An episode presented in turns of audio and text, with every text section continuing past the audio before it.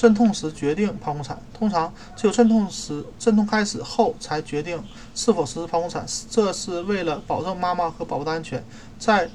某些情况下，当阵痛没有继续发展，子宫颈没有扩张，使使用催产素增强子宫收缩尝试无效，用力时间过长，使用真空提取器或产前帮助分娩无效或者不适，出现胎儿宫内窘迫，胎儿心率降低到危险水平，出现子宫破裂或脐带脱落，宫带早于胎儿滑出产道。带来胎儿压迫或缺氧风险等情况下，也需要实行剖宫产。毕竟，首先考虑应该